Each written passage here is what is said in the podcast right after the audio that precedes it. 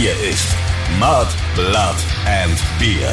Der Emil Bulls Podcast bei Radio Bob. Ja, Kreuz, Kruzifix, Himmel, Herrgott, Sakrament, mir leckst am Arsch, das sind wir schon wieder. Der offizielle Emil Bulls Podcast, Mud, Blood and Beer, mit dem Christoph Karl Eugen Griersei Speiche, er von Freidorf. Und den Stefan Willibald Ernst Karl, a.k.a. Moik Machine Gun Murphy. Grüß dich, Servus, was geht ab da das Nometer? Ja, ich merk schon, ich hab da einen sehr gut gelaunten Machine Gun Murphy am Hörer. Ähm, wie fühlt sich's an, der erste Podcast in der Ära nach Jogi Löw. Ich muss dir ja ganz ehrlich sagen, ich habe ein Ausscheiden der deutschen Mannschaft selten mit so einer Emotionslosigkeit hingenommen wie dieses Mal. Ich war irgendwie regelrecht froh, dass dieses Jahr im wahrsten Sinne des Wortes Trauerspiel dann endlich ein Ende hatte.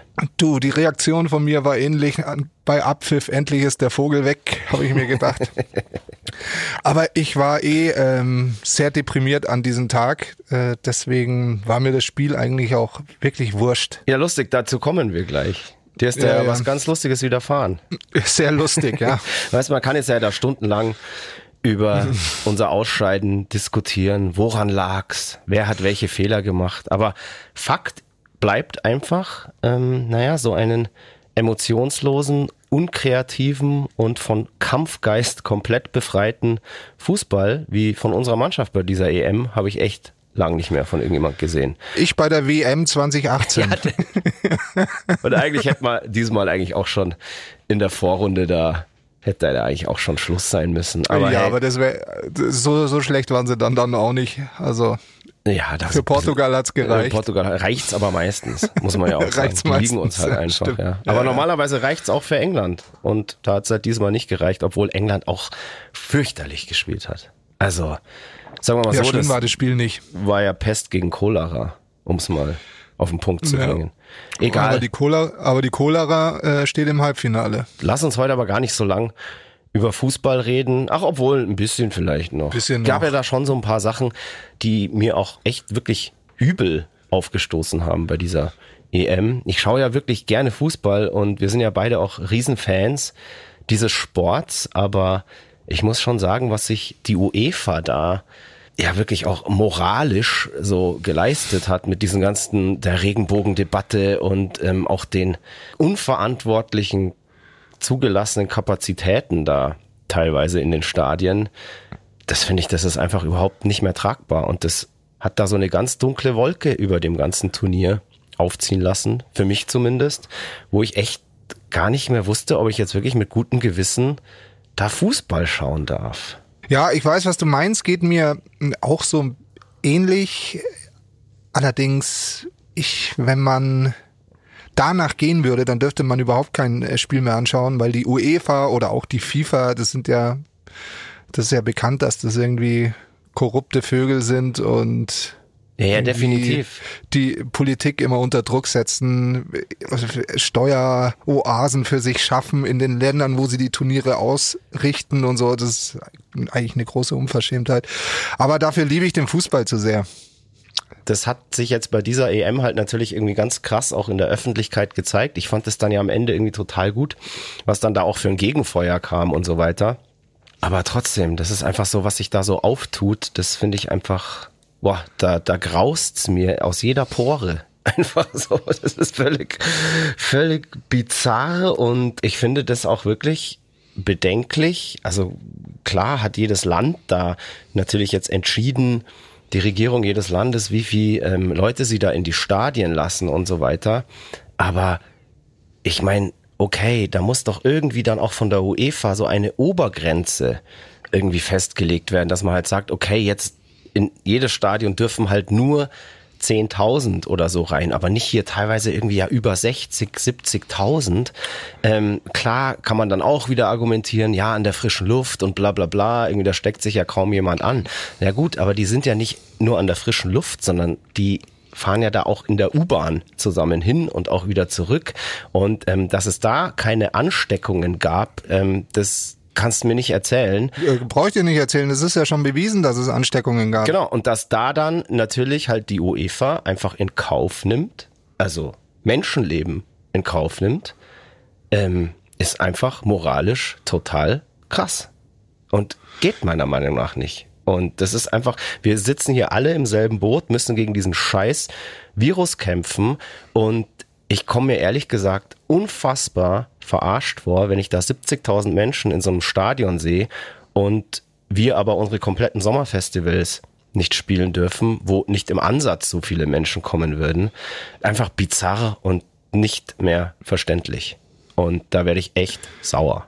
Punkt. Ja, vor allem der, der Oberhohn war ja, dass die ganzen UEFA-VIPs halt keine Quarantäne machen müssen. Und wenn du da jetzt hinwollen würdest, müsstest du halt wegen Variantengebiet, also ich glaube, sie würden dich gar nicht reinlassen, äh, oder und wenn müsstest du halt 14 Tage Quarantäne machen. Ja, ja. Und diese, weiß ich nicht, 2000 UEFA Vips mussten es halt nicht machen und das ist einfach oder müssen es nicht machen, mhm. weder beim Deutschlandspiel noch jetzt äh, beim Halbfinale und dann beim Finale auch nicht und das und das ist so eine Zwei-Klassen-Nummer, die die, das ist die Oberunverschämtheit. Ja, ja, definitiv. Und da kommt man dann auch wieder zu dem Punkt Reisen. Das ist ja auch gerade so eine Sache. Warum muss jetzt unbedingt gereist werden. Ich meine, wenn jemand durchgeimpft ist, okay, kann man drüber reden und so weiter. Aber dass jetzt Leute auch ihre Impftermine sausen lassen, weil sie lieber in Urlaub fahren, boah, also echt, geht schäßen. Ey, bleibt's doch einfach irgendwie daheim. Hier kann man auch geil Urlaub machen und so weiter. Also man muss echt, man muss echt, echt sagen, wenn jetzt hier alle zweifach geimpft sind, alle das Impfangebot haben, dann muss es halt auch wieder weitergehen. Fertig. Man muss den Leuten ja auch, sagen wir mal, so. den Willen zum Impfen auch ein bisschen schmackhaft machen. Weil im Moment ist es so, es ist völlig wurscht, ob du geimpft bist oder nicht. Du hast halt für dich selber eine Sicherheit, aber jemand, der nicht geimpft ist oder so, darf ja genauso viel wie jemand, der geimpft ist. Also es gibt so überhaupt keine, und irgendwann verläuft es dann vielleicht so im Sande und viele denken sich, mein Gott, warum soll ich mich impfen lassen, wenn es sowieso keinen Unterschied macht? Und ich riskiere es dann halt einfach. Und irgendwie sind dann auch so, sagen wir mal, die Leute, die sich frühzeitig drum gekümmert haben oder ihre Termine wahrgenommen haben, ja, so ein bisschen auch die Verarschten. Weil man tut es am Ende ja nicht nur für sich selbst, sondern auch zum Schutz der Allgemeinheit. Alle sagen ja mehr oder weniger, die, die sich nicht impfen lassen, die werden sich früher oder später halt damit anstecken. So, und das ist halt das Risiko, was die Leute haben. Ähm, ich möchte jetzt auch nicht hier irgendwie den großen Impffreund raushängen lassen, aber ich glaube schon, dass wir kurz über äh, ja über lange Sicht da schon einfach einen Vorteil haben, wenn wenn du geimpft bist. Das machen die halt jetzt noch nicht, ähm, weil sie halt nicht diese Impfpflicht machen wollen und auch nicht durch die Hintertür und so. Sie wollen ja immer Anreize schaffen. Ja, aber die sehe ich irgendwie nicht. Ähm, aber es gibt ja zum Beispiel Länder, die sagen, du kannst einreisen, wenn du nur geimpft bist. Also da gibt's ja schon Unterschiede. Also mein Lieblingsreiseziel zum Beispiel, die, macht, die machen das so. Ja, schon, aber da die Anreize nur aufs Reisen zu beschränken, das reicht halt einfach nicht. Und ich denke, dass das über kurz oder lang halt äh, viele äh, Länder machen und dann ist halt die Frage, ob man reisen will oder nicht. Das ist, finde ich, dann auch jedem selbst überlassen, wenn er zweimal geimpft ist oder mit dem Auto irgendwo hinfährt, äh, sind sich jetzt nicht gerade in den riesen Rosinenbomber reinhockt. Die Engländer machen ja trotzdem alles auf, ja. Die haben eine Inzidenz von über 200 und sagen, das ist, die Pandemie ist für sie vorbei. Sie, weil sie weniger, also weil keine schweren Verläufe. Ja, schon, aber ob das jetzt da der richtige Weg ist, das weiß ich auch nicht. Aber keine Ahnung, mal so ein paar Anreize schaffen. Ich meine, was spricht denn gegen Konzerte für Geimpfte oder Clubbesuche? Das muss doch irgendwie easy logistisch handelbar sein. Und es sind ja jetzt schon einige durchgeimpft. Ja. Wir können nur das Beste hoffen und an die Vernunft der Menschheit appellieren. Ja, auch genug jetzt Fußball und Corona. Eine ganz kurze Frage noch. Ähm, wir schauen ja, ja trotzdem ja. weiter, also trotzdem Ausscheiden der deutschen Mannschaft ähm, sind wir ja noch voll im Turnier dabei. Mein Favorit Italien ist ja noch dabei. Du hast ja, glaube ich, anfangs ähm, auf England getippt. Ist er jetzt auch noch drin? Hast du jetzt? Ja. Also einen Favoriten. Aber bei dir ist es leicht, du tippst jedes Mal auf Italien. ähm, ja, aber ich habe diesmal sehr, sehr gute Chancen. Ich bin aber natürlich jetzt wirklich hin und her gerissen, weil mein Herz natürlich auch ganz klar für Dänemark schlägt. Und wenn jetzt da ein Finale entstehen würde, Italien-Dänemark, dann müsste ich, glaube ich, umswitchen. Müsstest du umso. Ja. Ich bin ja auch nicht, für, ich bin ja nicht für England. Das ist ja ein großer Unterschied. Äh, ich habe nur sie als äh, Weltmeister getippt, weil ich mir gedacht habe in dem. Tippspiel, das macht halt keiner. Äh, Europameister, danke, weil ich mir gedacht habe, das macht halt keiner. Ich nehme mal England. Ja. So, aber im Endeffekt, ich, wer will denn, dass England Europameister wird? Keiner. also, Weiß ich nicht, finde ich, finde ich jetzt nicht so tragisch. es wäre wär nur halt fürs, wäre nur für mein persönliches ähm, Empfinden, wenn ich das Tippspiel gewinne, weil England Europameister wird, natürlich Weltklasse. Wir sind ja zurzeit eigentlich die ganze Zeit in unserem EM-Studio. Wir haben ja schon erzählt, wir haben uns in unserem Studio ähm, ein kleines, ja, ein, ein sagen wir mal, ein, ein, ein Fernsehnest, ein Fußballnest eingerichtet und sind da jetzt immer hart am Fußball schauen. Also wir arbeiten erst und dann schauen wir Fußball und grillen. Genau, so wir haben so unseren gehört. ganzen Tagesablauf um den Fußball herum gestrickt. Je weniger die Spiele jetzt werden, jetzt sind ja nur noch, ist ja nur noch ein Spiel am Tag. Umso mehr müssen wir arbeiten. Ja, das ist blöd. voll nervig. Aber hey, wir haben schon einiges geschafft, haben da ein ganz gutes Pensum und läuft, würde ich sagen. Ich habe echt für das nächste Album ein richtig geiles Gefühl. Wirklich geil. Top macht, Deluxe. Ja, ja, macht echt Spaß dran zu arbeiten und ähm, eine geile Zeit da gerade in unserem Studio. Das ist so geil, dass man jetzt Studio sagen kann. Gell? Früher Ja, haben wir, wir immer so sagen gesagt, nicht ja, wir gehen jetzt, gehen jetzt in den Proberaum und so, aber wir haben uns da jetzt wirklich irgendwie ein richtiges Studio-Setup ähm, mit neuem Computer, toller Abhöre und so weiter, alles vom Feinsten da reingebaut und jetzt kann man echt sagen so, hey geil, ich gehe heute ins Studio und ich habe heute leider keine Zeit, ich muss heute ins Studio. Das klingt irgendwie so viel seriöser und die Leute glauben dir dadurch auch, dass du irgendwie echt arbeiten gehst. Wenn man so sagt, Ja, so man geht in Proberaum, dann ist das so, ah ja, okay, ähm, du triffst dich da mit deinen Kumpels zum Saufen. Aber wenn man sagen kann, ich gehe heute ins Studio und ich muss halt den ganzen Tag im Studio schmoren, dann klingt das so richtig nach Hard Work. Voll geil. ja, ist ja, ist es ja aber auch. Ist es Ja, aber auch. natürlich ist das harte Arbeit, aber irgendwie habe ich das Gefühl, früher immer gehabt, wenn man gesagt hat, man geht jetzt in den Proberaum, dass einem das so keiner so wirklich abnimmt, dass da auch Arbeit passiert. Aber hast du das auch schon so in deinen Sprachgebrauch aufgenommen? Ich sag das immer ähm, genau aus diesen Gründen, weil es einfach irgendwie nach High Class klingt. So, Ja, absolut. Weißt du? Und dann erzählen immer so, boah, der Moik ist schon wieder im Studio. Boah, krass. Genau. Die sind voll krass, die gehen gerade voll ab. Was machen die da wohl krasses? Jeden Tag ist der im Studio. ja, ja, das gibt's ja gar nicht, kennen wir ja gar nicht. Ja, lasst euch überraschen, kann ich dir nur sagen. Wir machen da schöne Sachen. Ja, aber apropos, gell, Im Studio. Ähm, am Tag des Ausscheidens wärst du mal länger im Studio geblieben, wärst du noch zum Grillen geblieben. Ja, Mhm. das stimmt. Ich sag ja, da hätte, hätte Deutschland auch gewonnen, wenn ich das gemacht hätte. Hättest du dir einen riesen Stress erspart. Erzähl selbst. Genau. Ja, ich ähm, hatte natürlich einen Termin, äh, wo ich das Deutschlandspiel schauen wollte und wir waren halt äh, sehr fleißig im Studio und haben bis eben, glaube ich, kurz nach fünf äh, gearbeitet. Dann haben wir Feierabend gemacht und hier schon so leichtes Ungewitter aufgezogen und ich so, okay, jetzt fahre ich los. Ich muss nach Hause, ich muss zum Fußball schauen und bin, glaube ich, dann in das schlimmste Unwetter gekommen, was ich seit, also in dem ich je war. Du warst gerade zwei Minuten vom Studio entfernt ungefähr, oder? Naja, Dann ein bisschen länger schon. Okay. Fünf Minuten, sechs Minuten, dann war ich voll drin. So, und dann habe ich mich kurz mal wo untergestellt, war aber schon patschnass. Und ähm, als ich dann daheim war, habe ich meinen Rucksack aufgemacht und ja, was soll ich sagen? Alle elektronischen Geräte waren in einer Pfütze gelegen. Also Laptop, Handy und meine ICOS. Das Wichtigste, die ICOS, die Pfurzmaschine. Nee, nee, das Wichtigste war schon der Laptop.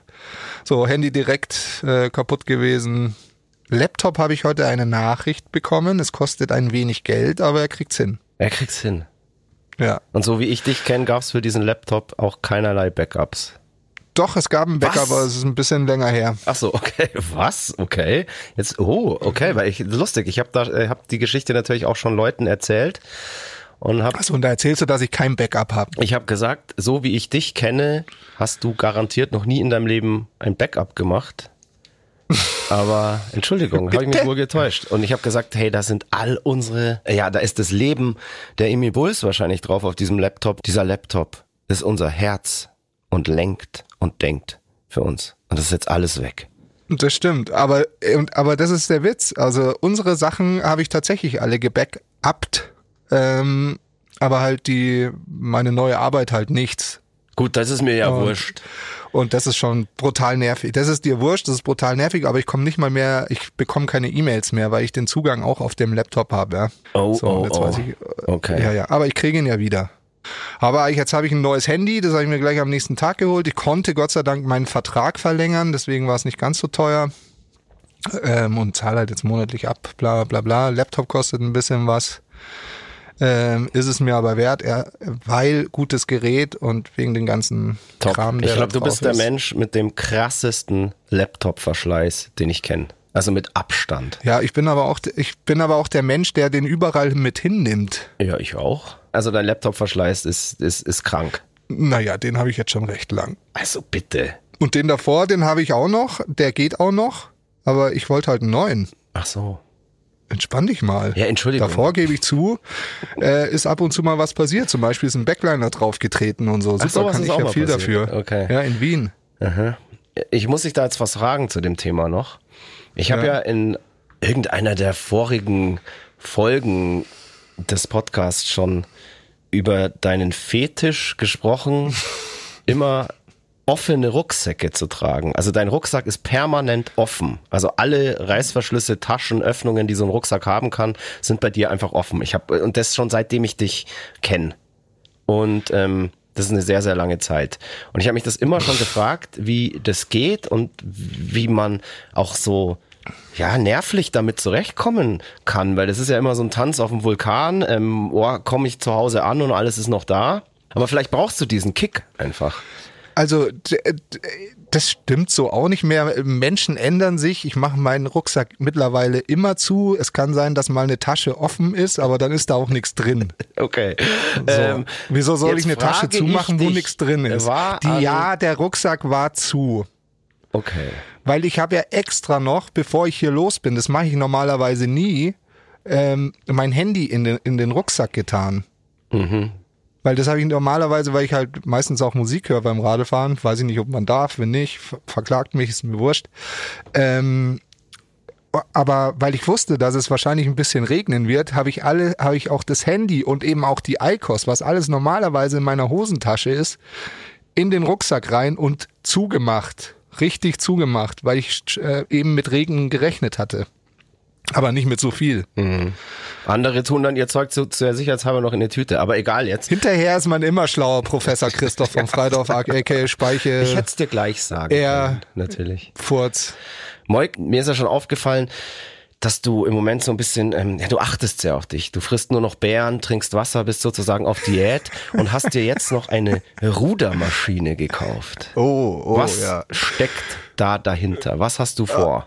Also ich bin ja, wie die Hörer wissen, ein armer Schlucker. Ich habe sie mir nicht gekauft. Ich habe sie nur bei mir untergebracht. Sie darf bei mir mietfrei wohnen, diese Rudermaschine. Und ich so. darf sie und ich darf sie benutzen. Ach so. Also Ja, dreimal genau. lass mich Also- raten, du hast die deinen Nachbarn kaufen lassen und hast ihm Ja. gesagt, so hey, Junge, ähm, du musst ein bisschen trainieren. Ich habe da eine Idee. Genau. Äh, du Genau. hast aber bei dir in der Bude keinen Platz. No, Ich habe aber noch ein freies Zimmer und da stellen wir Genau. die rein. so ist es. Und das Geile ist, er kann dann immer rüberkommen zu dir, weil er seiner Frau erzählen kann, hey, er geht drüben trainieren, dabei will er eigentlich nur zum Saufen rüberkommen und du kannst auf seinem Gerät for free trainieren. Genau, das mache ich jetzt seit ähm, fünf. Tagen. Ja, was soll ich sagen? Ähm, ja, ich bin ein Fuchs. Ja, definitiv. Das ist wirklich das und es macht richtig Spaß, diese Ruderei. Aber ich bin halt noch ganz am Anfang. Ich muss mich da noch so ein bisschen einleiten lassen von verschiedenen YouTube-Videos. Die Technik habe ich schon ganz gut raus Sehr und gut. so. Aber jetzt, es geht halt so um ähm, jetzt so Trainingsinhalte. Also ich bis jetzt mache ich nur Strecke und noch nicht Intervall. Das werde ich jetzt dann mal nächste Woche anfangen und so. Und macht Bock. Und es ist halt so ein Ganzkörper, Cardio, Ausdauer, Ja. Krafttraining. ja, Rudern ist super. Vor allem ähm, habe ich eine geile Idee in diesem Zuge. Ich muss ja jetzt dann bald anfangen auch ja, Lyrics zu schreiben und das Texten, da brauche ich ja wirklich einen freien Kopf und da muss ich entspannt sein und brauche irgendwie auch ja, Inspiration von außen, muss mich inspirieren lassen und ich habe da echt eine geile Idee. Und zwar, wenn du jetzt noch ein bisschen trainiert hast und wirklich richtig fit im Rudern bist, dann fahre ich mit dir raus zum Starnberger See setz mich hinten ins Ruderboot rein, sinniere da vor mich hin, trink so ein bisschen Sekt, Champagner, Hauptsache Schäumchen. und du kannst mich da so über den See rudern, während ich ähm, ja mich inspirieren lasse und ähm, meine Texte dort schreibe. Ich unter so einem kleinen Sonnenschirm wie ein Dichter und Denker. Voll geil. So auf die Alpen zufahrend. Schön, die Wellen singen ihr Lied. Toll. Toll. Und wir beide. Nackt wir auf beide. dem Ruderboot. bis, bis die Sonne untergeht. Genau. Oh, schön in den Sonnenuntergang, der, wenn dann die Sonne hinten bei der Zugspitze untergeht. Einfach herrlich. Ich freue mich drauf. Kostet 100 Euro am Tag sich ein Boot ausleihen Ich für hab doch ein Boot. acht Stunden. Du hast ein Ruderboot. Nein, habe ich leider nicht. Aber man kann hier, das ist so lustig, man kann hier in diesem Podcast alles erzählen und die Leute glauben das. Das war ja auch schon so lustig, als ich mal so aus Scheiß erzählt habe, ich habe meiner Mom natürlich ein Auto zu Weihnachten geschenkt, wurde das auch geglaubt. Und was total lustig war, ähm, Max Schwarz, das freundliche Kerlchen, unser, über den wir auch schon öfter hier in dem Podcast geredet haben, der war vor paar Tagen bei mir zum Fußballschauen, als wir mal ausnahmsweise nicht in unserem EM-Studio waren. Und da sind wir irgendwie auf Radio Bob und die Radiosendung und den Podcast gekommen. Und dann hat er sich fürchterlich echauffiert und hat gemeint, was ist denn bitte Bob Bobson für ein arrogantes Arschloch, dass der seinen eigenen, also seinen Radiosender nach sich selbst benennt. Der hat es geglaubt, dass der so heißt. Du kennst doch den Max, der ist doch immer so ein bisschen naiv, Naiv? und glaubt es und hat wirklich geglaubt, dass ähm, der Chef von Radio Bob Bob Bobson heißt und war voll, hat gedacht, was ist das für ein arroganter Sack, dass er diesen Radiosender dann auch Bob noch nennt, so, er nennt sich ja, er macht ja auch keinen Radiosender und nennt den dann Radio Max. Aber wäre ein guter Name. Radio Max, ja. Radio Max. Crank it to the Max. maximum. So ist es. Radio Max, sehr, sehr gut. Für was steht eigentlich Radio Bob? Das konnte ich ihm nämlich dann auch nicht beantworten. Er dachte ja wirklich, ähm, es wurde nach Bob Bobson benannt, aber ähm, ich habe Aufklärung versprochen. Und es ist eigentlich eine Schande, dass wir beide das nicht wissen. Müssen wir jetzt echt mal zugeben. Vielleicht kann uns da jemand aufklären. Liebe Du weißt es auch nicht. Ich habe gedacht, du hast, äh, du hast recherchiert. Nee, ich habe nicht recherchiert. Hätte ich jetzt eigentlich machen sollen, gell? Fällt mir jetzt in dem Moment auf. Wir sind ja da jetzt auch nur zufällig draufgekommen. Ich weiß, was es heißt. Bayerische Oberlandbahn. Ja, ja, das habe ich Max auch gesagt. Scheiß Witz. Ja, nee, ich fand ihn gar nicht so schlecht, weil ich habe ihn ja selber auch schon mal gerissen. Ähm, ah, okay. ja, also klären wir an dieser Stelle auf. Äh, der Chef und Gründer von Radio Bob heißt nicht Bob Bobson, auch wenn wir da jetzt ganz viele Träume zerplatzen lassen. Es ist unserer Fantasie Entsprungen. entsprungen. Ja. Ich glaube sogar meiner. Ja. Aber er heißt so ähnlich. ist das jetzt blöd, dass wir das jetzt aufgelöst haben? Ich überlege gerade. Das hat irgendwie so gut gepasst. Scheiße. Ja, scheißegal. Egal, wir können ja, ähm, Ja, ja. wir erfinden schon wieder neue Ja, ja. Sachen. ähm, ich würde sagen, genug geschwallt. Genug geschwafelt. Ich muss mal hier kurz ähm, was trinken. Trinken Sie. Ich hole mir dabei eine neue, eine neue Zeile von diesem Gedicht von dem Bitburger Radler. Mhm, das machst du, ne? Das ist, es sagt immer ein Kumpel von mir.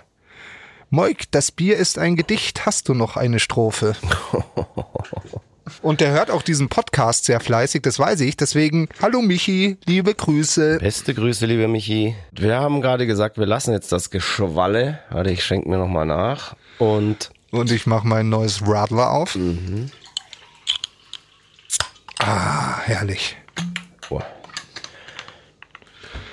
Und gehen zurück im Zeitstrahl, würde Ja. ich sagen. wir springen auf den Zeitstrahl und fahren zurück in das Zurück. Jahr 2010. Wir haben das Jahr 2009 endlich hinter uns gelassen. Das hat richtig lang gedauert. Das hat ein paar Folgen jetzt hier gedauert. 2009 ultra krass viel passiert. Unter anderem auch noch ähm, der Ausstieg von Fab. Fabian Fiss, Don Fabuloso. Genau, Fiss konntet ihr ja in der, Finstere. in der letzten Folge sozusagen live miterleben, diesen Da hatten wir ihn Ausstieg. zu Gast. So ein Ausstieg von einem Bandmitglied ist ja immer so eine ja, eine ne dumme Sache, weil man muss ja dann irgendwie einen neuen einlernen.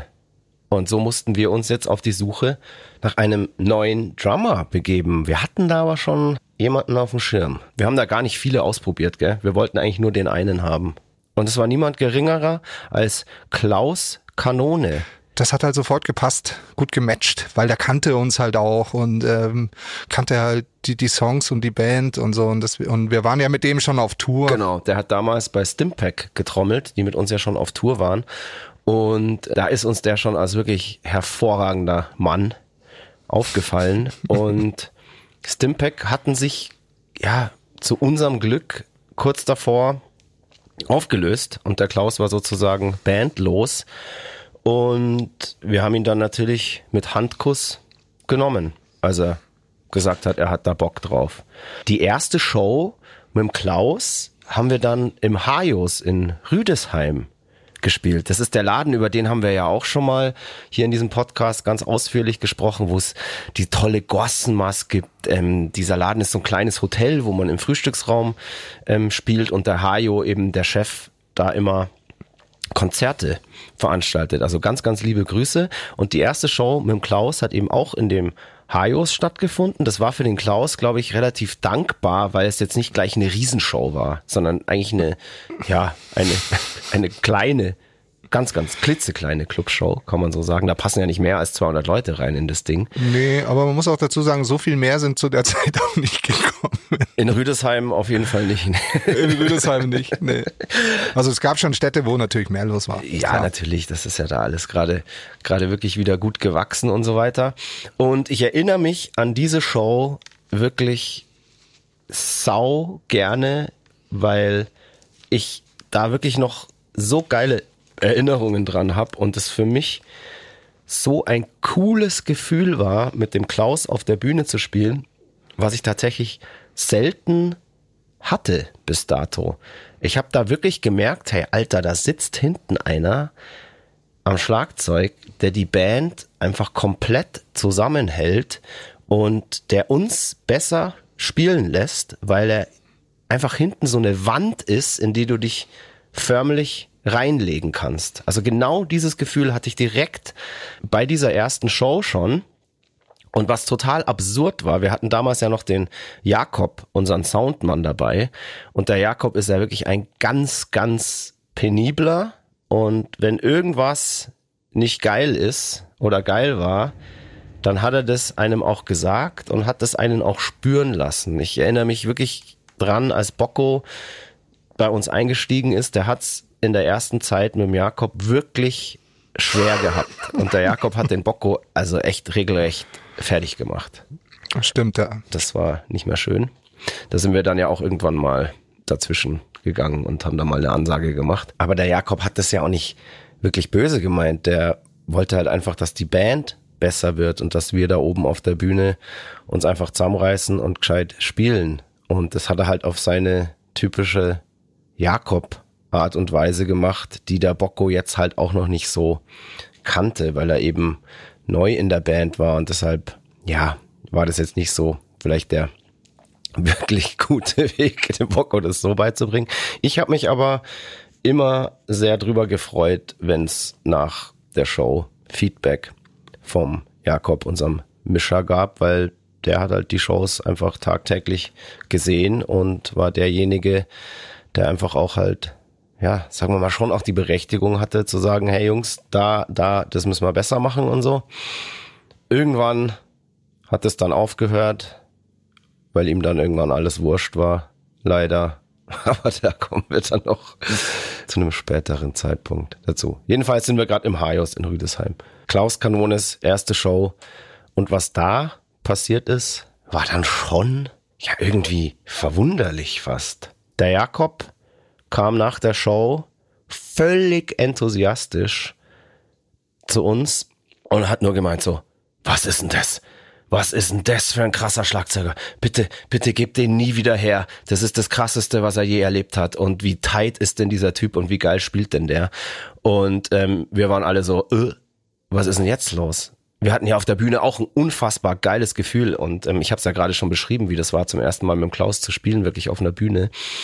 Und der Jakob hat das genauso empfunden. Und das war für uns dann so, okay, wenn der Jakob schon sowas von sich gibt, dann haben wir da echt einen guten Fang gemacht. Und man muss ja auch wirklich sagen, der Klaus, der war ja immer so ein bisschen, der hat immer so von sich so gedacht, er kann eigentlich nix.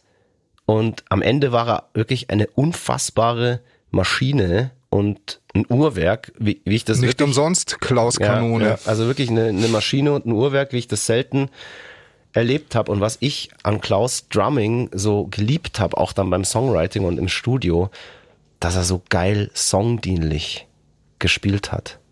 Und der hat sich nicht in irgendwelchen Fills verkünstelt, wie das ja viele Drummer so tun. Ich nenne die dann immer so, so Rührer. Weißt du, die dann irgendwie so, so Rührfills die ganze Zeit irgendwie machen. Äh, So ein Fill nach dem anderen und bla bla bla. Und Hauptsache irgendwie da so rumrühren und boah. Und, und irgendwie eigentlich so das Wesentliche, wofür Drumming irgendwie da ist, nämlich einfach, dass das einfach ein Fundament ist, was einfach wie eine Eisenbahn da durchwalzen muss.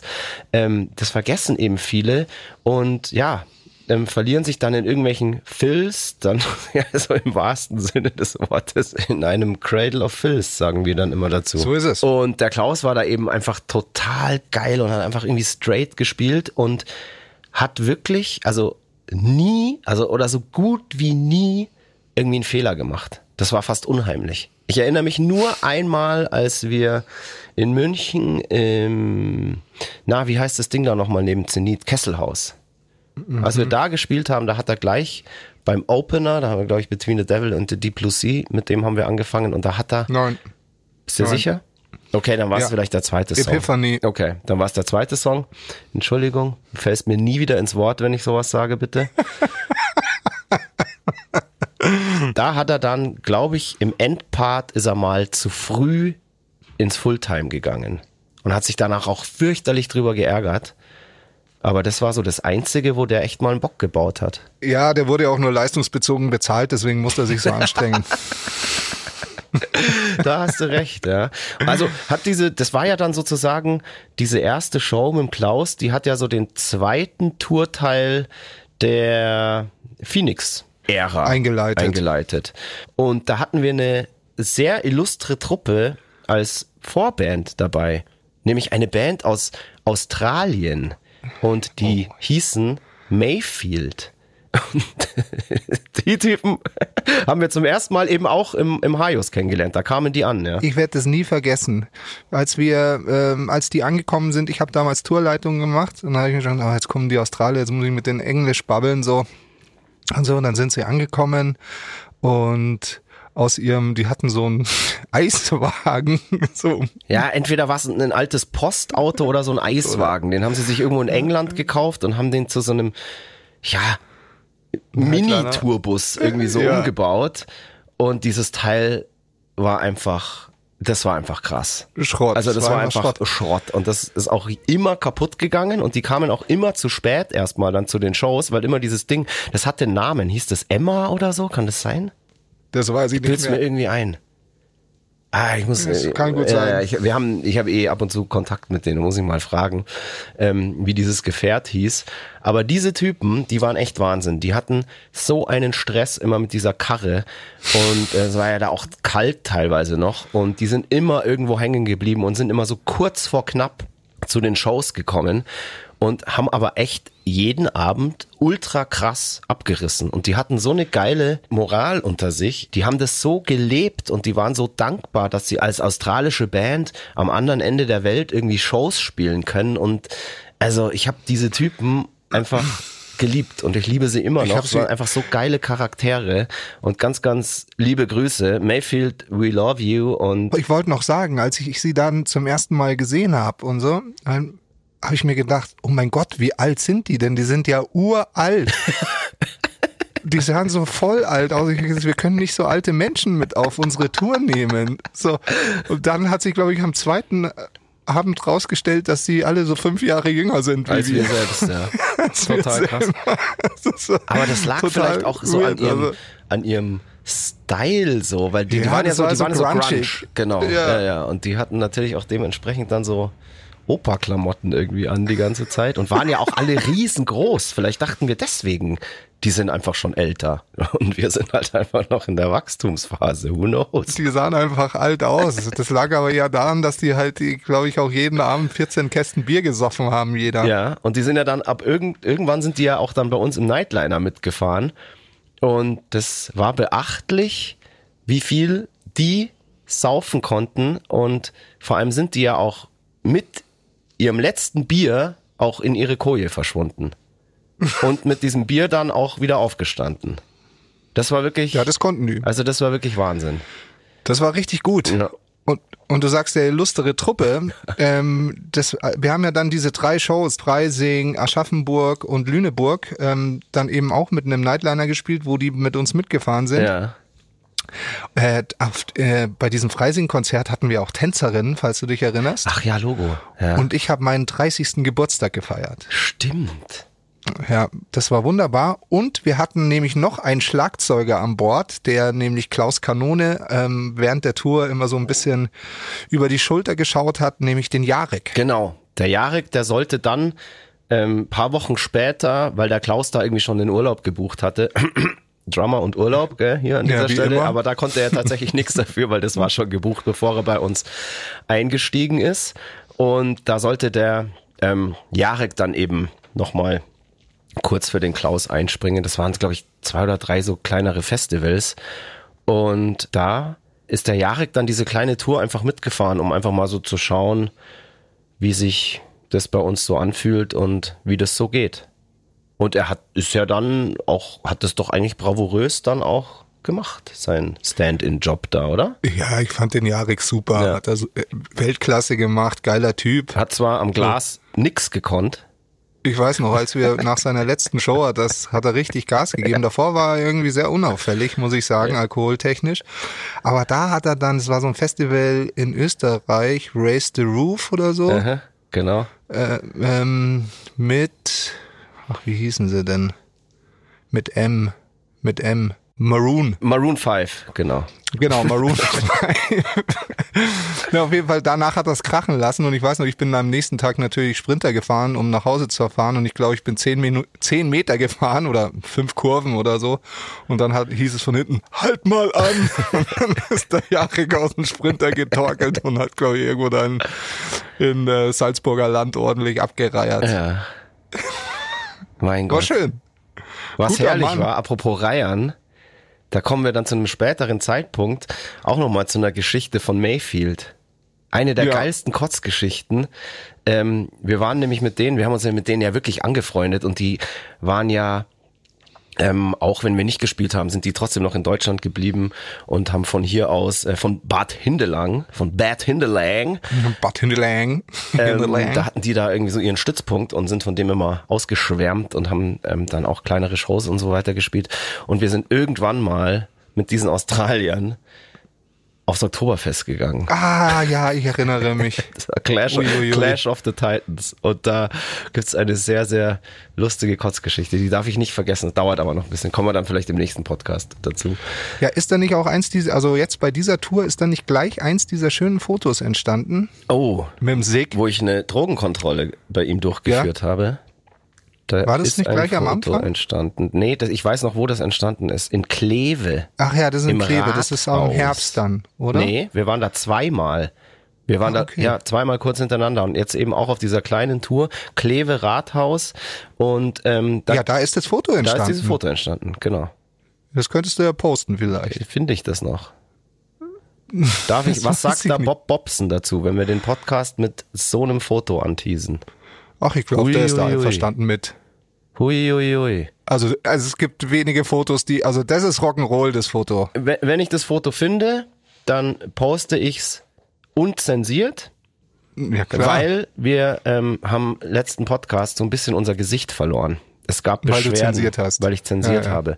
Aber das war gut so. Ja, es war gut so, auf jeden Fall, weil wir brauchen ja noch Stoff für unsere Autobiografie, für unser Buch. Und deswegen Eben. tun wir hier in diesem Podcast halt so ganz, ganz prägnante Stellen immer wieder zensieren. Also so die richtig krassen Geschichten, die heben wir uns natürlich für unser Buch auf. Ist ganz klar. Und es gab natürlich Beschwerden. Und da müssen wir auch zugeben, zu Recht. Wir haben kurz vorher in dem Podcast noch ganz großkotzig behauptet, dass der, ja, dass der ehrlich, ungeniert und unzensiert ist. Und wir die sind, die, ja, das Maul da aufmachen, wo andere aufhören. Und Dann wird's zensiert. dann wurde es zensiert, ja. Aber das ist alles nur, Marketing. genau. Das ist Und Marketing. wie gesagt, wenn ich dieses Foto finde, dann werde ich's posten. Gab es irgendwo noch irgendwelche Höhepunkte auf dieser Tour? Wir waren ja da wieder in Sonthofen auf jeden Fall, im Barfly. Es ist ja immer ein Höhepunkt. Ich fand die alle ganz cool. Also bis auf Freising, wo ich meinen 30. gefeiert habe, war ja auch alles super besucht. Also Aschaffenburg und Lüneburg, was mich total überrascht hat. Stimmt, Lüneburg, das war krass. Da ging es nämlich richtig Ja. ab, da, weil das habe ich auch Da noch so in Erinnerung, dass, ähm, wie hieß denn das, ähm, wie hieß das, Garage. Garage hieß es, ja. Und das war ja bumsvoll, das Teil. Das war super Ja, voll. ja. Also wie gesagt, ich war selber überrascht. Wir waren da ja davor schon mal, glaube ich, auf einer Nachtzeche. Mhm. Und da hatte ich es irgendwie nicht so prickelnd in Erinnerung. Ähm, aber gut, wir haben ja auch zwei Alben in der Zwischenzeit rausgebracht dann. Genau. Und es war richtig eine geile Show. Und aber das war, glaube ich, danach auch die eine der härtesten Nächte meines Lebens, weil es war arschkalt und in diesem Nightliner ist die war die Heizung kaputt. Wow, what the fuck, das war ja dann so. Da saß ja dann sogar der Fahrer vorne in eine Decke eingewickelt mit einem ähm, Heizlüfter. Und Eben. wir Musiker mussten oben in unseren Kojen frieren und es war wirklich so, es war so ultra Arschkalt. krank kalt. Also ich war mit Jacke in der Koje gelegen und hab gebibbert. Das war wirklich die absolute Hölle. Weil wenn in so einem Nightliner mal die Heizung ausfällt, dann pfeift's da halt auch echt überall rein und durch. Und wir hatten auch zwei Tage später wieder eine Show. Und damals ist ja unser Manager mal mitgefahren. Keine Ahnung eigentlich warum, was der da wollte. Und dann ist er gleich ganz krank geworden, der Arme. Aber an dieser Stelle hält sich mein Mitleid in Grenzen. Kein Mitleid mit diesen Menschen. Aber es war geil, weil man hat auf dieser Tour wieder gemerkt, ähm, da brodelt was und es wächst wieder weiter. Und sollte dann ja auch nicht die letzte Tour zu dem Phoenix-Album sein, sondern da sollte dann noch eine dritte folgen. Die war dann aber erst im, im Herbst. Und zwischen dieser zweiten und dann der dritten Tour gab es noch ein ganz, ganz großes Ereignis, nämlich unsere DVD. Premiere. Wir haben ja im Genau, letzten Podcast schon erzählt, wir haben damals in München im Backstage bei unserem ersten Christmas Bash eine DVD, eine Live-DVD aufgenommen und an der haben wir in der Zwischenzeit natürlich weiter gewerkelt, gefeilt. Der Nepo, der Regisseur davon, hat die in der Zwischenzeit geschnitten. Wir haben da irgendwie noch Bonusmaterial und so weiter ähm, beigesteuert, aufgenommen und so und uns ums Artwork gekümmert. Ja, und halt auch so die, äh, eben dieses Bonusmaterial geschnitten. Das haben wir ja wieder selber Genau, gemacht. genau. Das haben wir alles wieder selber gemacht, wie damals bei der Mud Blood and Beer DVD schon. Und irgendwann war dann eben The Feast, unsere erste Live-DVD, fertig. Und wo feiert man eine geile Premiere? Natürlich in einem Kino. Und wir haben uns nicht irgendein Kino dafür ausgesucht, sondern wir haben wirklich die Premiere für die The Feast DVD im Münchner IMAX gefeiert. Das auf dieser krasseste ultra was es hier so kranken, gibt. dieser Rundleinwand, die ja so, also die größte Leinwand natürlich, glaube ich, der Stadt. Oder vielleicht auch Mhm. sogar Europas oder so. Also so völlig, völlig crazy ist das da drin. Und da haben wir dann mit, weiß ich nicht, 300 Fans oder so. Wie viel haben da reingepasst? Ticken drüber war es, glaube ich. 400 oder so. Ich glaube 300 Tickets verkauft und eine Menge Gäste. Genau. Und haben dieses Kino da vollgepackt, haben die Leute das mit Popcorn ausgestattet und, Und Bier. haben dann zwei Stunden lang uns diese DVD reingezogen. Und das war, das war geil. Also das war total, das war richtig, das war echt cheffig. Das hat Das richtig war Spaß total gemacht. Und die. Leute haben auch echt gefeiert in dem Kino. Also das war Also wirklich. die, ich glaube, da wurde gesoffen, Ja. gekifft, Ja. geraucht. Ja. So und alle haben drauf geschissen irgendwie. Total. Auch die, also die Leute da. Also wir haben ja keinen Ärger gekriegt. Nee, so. überhaupt nicht. Und vor allem, ich war dann jetzt Jahre später, beziehungsweise es war jetzt vor zwei Jahren, glaube ich, oder vor anderthalb, also bevor dieser ganze Corona-Kack da losging, habe ich, war ich auf so einer, haben Metallica hier so eine, ähm, Metallica und Orchester, hier machen die doch äh, Symphonic S&M immer, eine, auch eine Kinopremiere gehabt hier in München. Und ich habe mir das angeschaut und ich fand es echt richtig geil, aber die Leute da in dem Kino waren so ultra langweilig und es war überhaupt keine Stimmung. Und ich saß da mit ein paar Leuten, ein paar Freunden ähm, und wir waren halt voll ja, weiß ich nicht, wir haben, haben halt gedacht, geil, wir tun jetzt so, als wären wir da auch auf einem Konzert und haben applaudiert und Bier gesoffen und mitgesungen und so weiter. Und alle Leute um uns rum waren so, haben sich das halt so angeschaut, ja, wie SWAT zum Sonntag so ungefähr. Und da habe ich mir dann gedacht, so, hey, crazy, wie geil waren eigentlich damals bei unserer DVD-Premiere die Leute, weil die haben da richtig Rock'n'Roll gemacht in dem Kino. Das war einfach total Absolut. geil und danach war ja auch noch eine, eine Riesenparty und so konnten wir mal Filmstar-Luft schnuppern. Schnupper. Ja, wie es so ist, wenn man auf seiner eigenen Filmpremiere da so mitten im Kino sitzt und War schon geil, ja, ja. war total geil. Und Das Problem war nur, wir hatten am Tag danach eine Show und das war nicht so wir geil. hatten am Tag danach eine Show, um Gottes Willen. In Tettnang, Ja, kein Wunder, dass ich mich an die Show nicht mehr nicht erinnern kann. kannst. Es ist auch nicht, also so leid's mir tut, es war schlecht besucht und wir mega Das verkatert. ist immer so geil. Wir erzählen die ganze Zeit, dass es zu dieser Zeit so mit der Band so, ja, ging es wieder voll bergauf und so und reden jetzt immer nur so über Konzerte. Ach, da war es nicht so gut besucht. Bla bla bla. Ja, aber das ist auch normal. Das kennt jeder Künstler. Ja, du spielst äh, mal in Hamburg vor 1500 Leuten und dann fährst du 300 Kilometer und da sind halt dann nur 300 Leute. Ganz normal. Kennt jeder. Und das gehört zum Showbusiness auch. Das erdet Ja, einen. die schlauen Bands, die spielen dann da gar nicht mehr. Aber wir sind halt so down to earth, dass wir sogar da auch noch hinfahren. Ja. Lass ich mal so stehen. Lässt du mal so stehen. gell. Kann man mal so. Kann man mal so Ja, wir haben halt raushauen. jeden Cent damals gebraucht, sagen wir es mal so. Das stimmt. Das stimmt. Ja, ja. Und äh, glücklicherweise waren ja die Möglichkeiten auch da und die Nachfrage.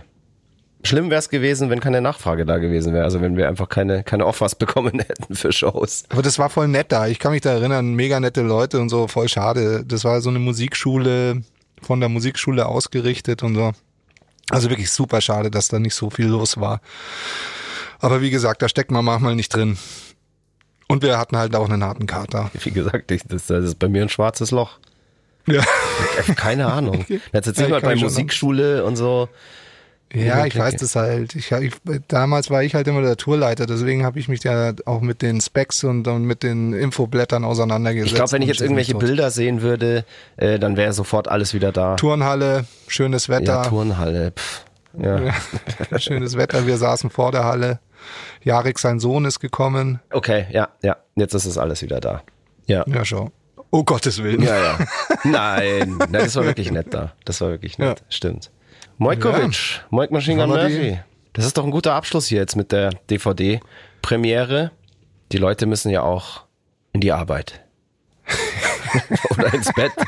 Oder ins Bett. Oder keine Ahnung. Und hier zieht's zu. Ich muss auch, ich muss auch äh, schnell Oh. heim, bevor ich wieder pitchnass werde. Bei mir schifft's schon. Was? Ja. Also ehrlich jetzt. Und ich bin nicht weit von dir Luftlinie entfernt. Also hier schifft's, Wat? hier schifft's gerade richtig krass, ja. Wie bist du unterwegs mit dem Rad? Ja, natürlich. Ja, zur Erklärung, der Moik hat ja gerade keinen Laptop, deshalb kann er diesen Podcast nicht von zu Hause aus aufnehmen, sondern muss bei uns im Studio sitzen und das Ganze am Studiorechner machen. Aber Moik, jetzt kennst du dich ja mit Gewittern und Elektrogeräten aus. Du gehst jetzt einfach mal zum Regal im Studio und ganz oben drauf liegen blaue Müllsäcke. Und da schmeißt jetzt einfach mal deinen kompletten Rucksack rein. Dann kann eigentlich nichts schief gehen. Und klebst oben noch mit Gaffer zu. Weißt du, wo das Gaffer liegt? Ja, ja, klar, finde ich alles. Alles gut. Ja. Mein kleiner Klabauter, segel schön nach Hause im Sturm und Ja. mach's gut. Es war ganz, ganz nett, wieder mit dir zu quatschen. Wir sehen uns morgen in alter Frische im Studio, würde ich sagen, oder? Wir basteln Ja. weiter an Songs. Was müssen wir noch sagen? Genau, folgt der Spotify-Liste Emil Bulls on Parade. Wir hören uns frisch und munter wieder in zwei Wochen. Danke für die Aufmerksamkeit. Habt einen schönen Tag, Abend, eine gute Nacht, Wochenende. was auch immer. Und raus geht ein herzliches Fire. Fuck you. Wir sagen Tschüss und Baba. Bussi, Bussi, bis bald. Bussi, Die Servus, ciao. Tschüssi, Servus. Das war Mud, Blood and Beer, der Emil Bulls Podcast bei Radio Bob. Mehr davon jederzeit auf radiobob.de und in der MyBob App für euer Smartphone. Radio Bob, Deutschlands Rockradio.